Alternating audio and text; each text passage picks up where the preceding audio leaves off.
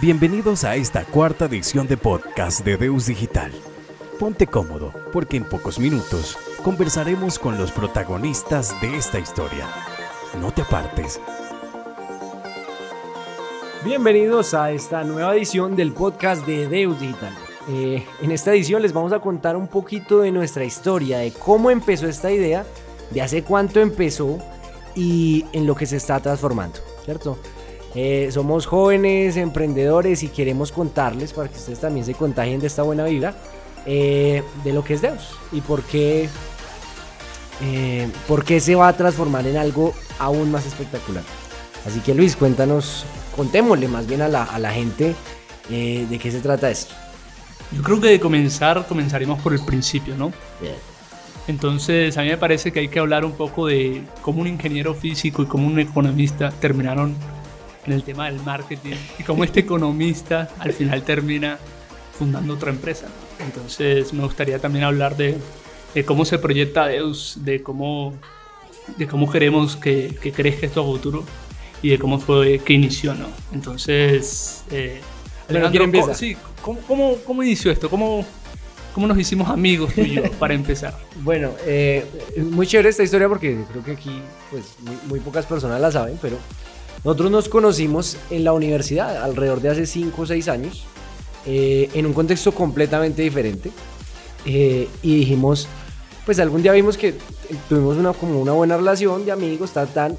Y eh, em, resulta que yo tenía un cliente que, em, que necesitaba hacer unos videos, necesitaba producir algo, ¿cierto? Entonces, en vista de que habíamos empezado, pues a mí me estaba empezando a llegar más, más trabajo, yo dije, pues necesito ayuda, ¿cierto? Necesito, necesito manos. Y, y, y entonces yo le dije, Luis, pues vamos a grabar, vamos a grabar, necesito hacer este proyecto. Eh, y Luis como, yo no sé nada de grabar. entonces llegamos donde ese primer cliente eh, con pues unos equipos terribles, pero aún así hicimos el trabajo. ¿Cómo, cómo lo contarías tú? Sí, yo, yo lo contaría desde, desde- mi punto de vista fue, Luis, acompáñame, vamos a hacer unos videos. Y yo dije, bueno, como amigo, después de eso salimos a, a comer algo, vamos a hacer... Pero en su momento, en su momento, tú me dijiste, Luis, pero, pero tú, eres, tú eres parte ya de la empresa, por lo menos en esta compañía. Entonces voy a hacer el papel de, de socio. Y cuando yo llego en esa empresa, resulta que, que yo no sabía nada de marketing y me quedé hablando con un abogado sobre hacer una página web cuando yo no sabía de, diseño web ni nada. Entonces, entonces fue, al final interesante porque, porque estaba hablando con una persona sobre algo que no sabía en absoluto. Entonces, la, la verdad, la verdad fue difícil, pero después de eso, después de esa salida, yo me quedé pensando. O sea, realmente el marketing es importante, es importante el marketing para fundar una empresa, es importante el marketing para, para el proyecto que yo tengo como, como ingeniero físico. O sea, ¿cómo me ayudaría el marketing a mí como persona?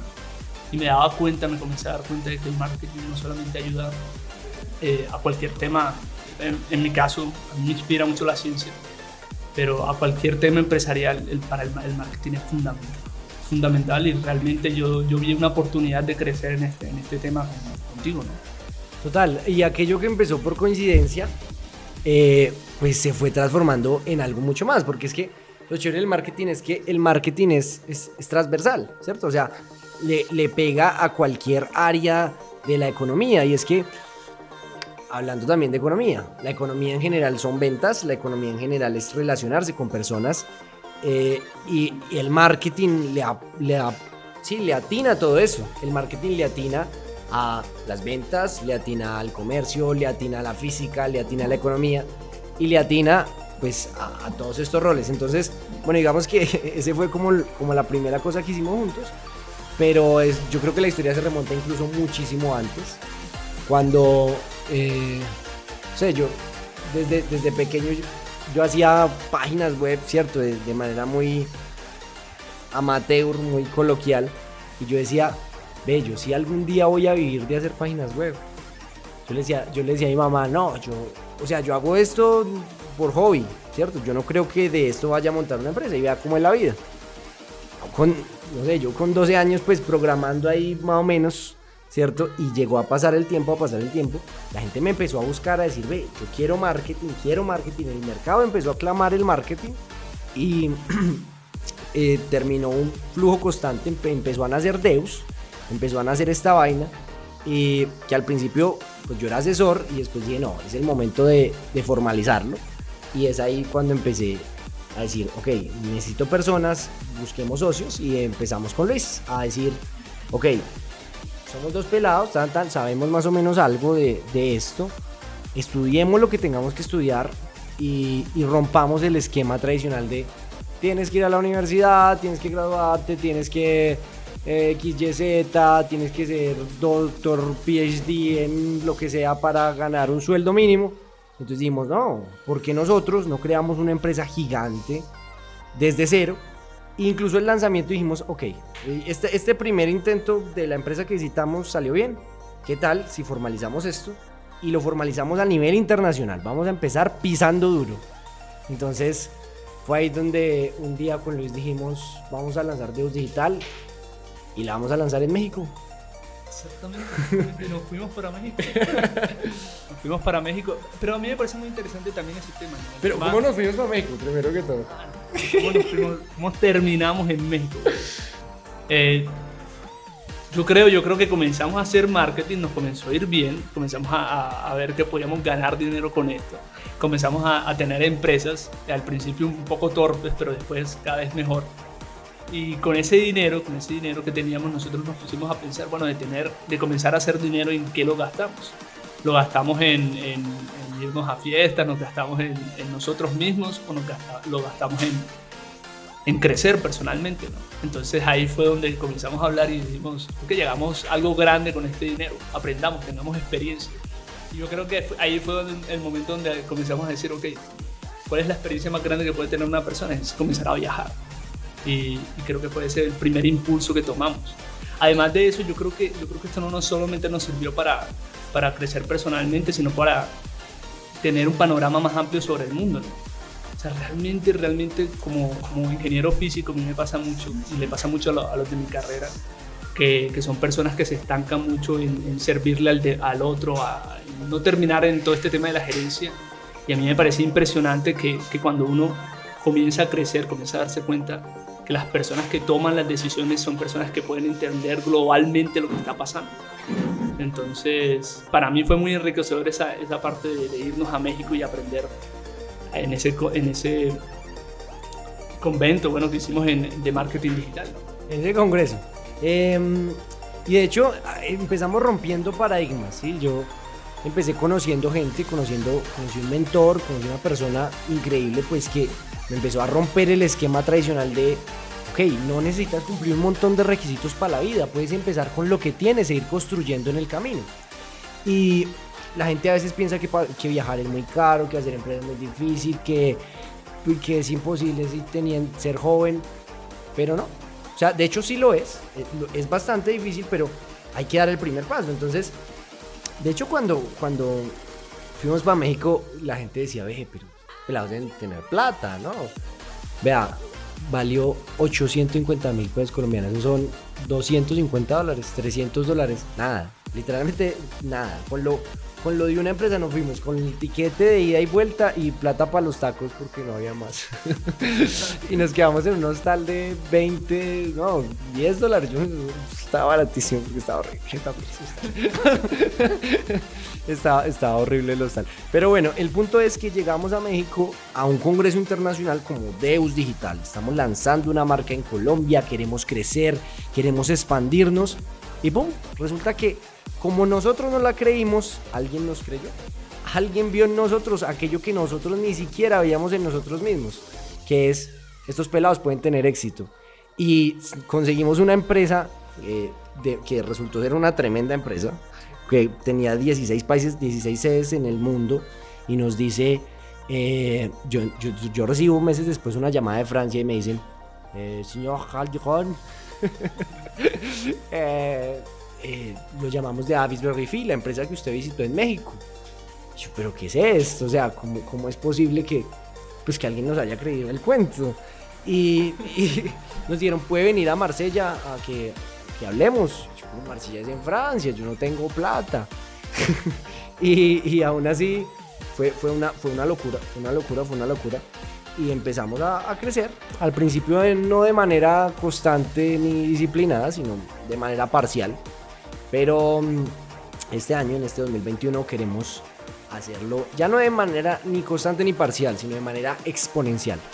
Queremos que esto sea grande, ¿cierto? Entonces, queremos incluso transformar completamente el, negocio. Ya no decir vamos a hacer marketing o vamos a hacer podcast, sino vamos a hacer algo diferente. En aras de eso nosotros nos pusimos a pensar, ok, el tema del marketing realmente nos ha impulsado, nos dio para comer entonces nosotros debemos de ponernos a pensar, ok, si ya sabemos hacer marketing, ¿qué, es lo siguiente? ¿Cuál es el siguiente paso? No? Realmente necesitamos un plan el cual abarque, abarque el mercado completamente y el cual crezca a futuro, no tenga competencia por el momento. ¿no? Entonces yo creo, yo creo que yo creo que el plan es la realidad virtual. La realidad virtual para mí se convierte en ese futuro del cual la gente actualmente está hablando no es, ni siquiera el, Se puede transformar, por lo menos en Colombia, en un tema que nosotros podemos dominar, dominar si arrancamos de esto desde el inicio. Aquí el reto está en cómo, realmente, en cómo dominar el mercado cuando eres joven, no tienes presupuesto y dices, ok, un día te levantas y dices, ok, quiero cambiar el mundo. Paso siguiente. ¿Qué haces el día después? El día después consiste entonces en construir un equipo de personas suficientemente capaces que puedan crecer también personalmente a decir, ok, muchachos, ya no somos uno, somos 10, somos 20 y entre todos podemos hacer algo grande. Después de tener el equipo y algo de capital, ok, vamos a decir, entonces este año queremos cambiar el mundo. ¿Cómo? Creando productos innovadores. ¿Cómo dominas el mercado antes de tener nada? Para dominar el mercado debes tener el mejor producto, el mejor servicio o la mejor experiencia que las personas digan, ve qué vaina tan bacana están construyendo acá.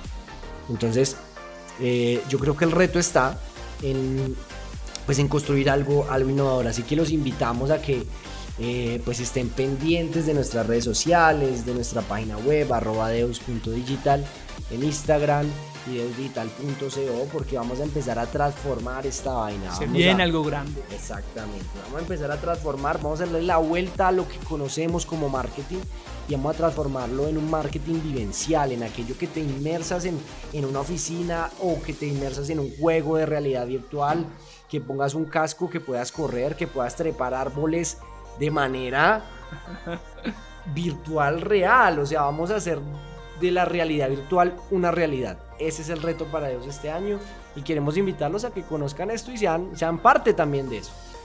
Así es, así es, y, sobre todo aquí en Colombia y en Latinoamérica, ¿no? que a veces creemos que es, que es imposible por, por el hecho de, de que eso solamente se, se, vive en Estados Unidos o eso solamente pasa en Europa.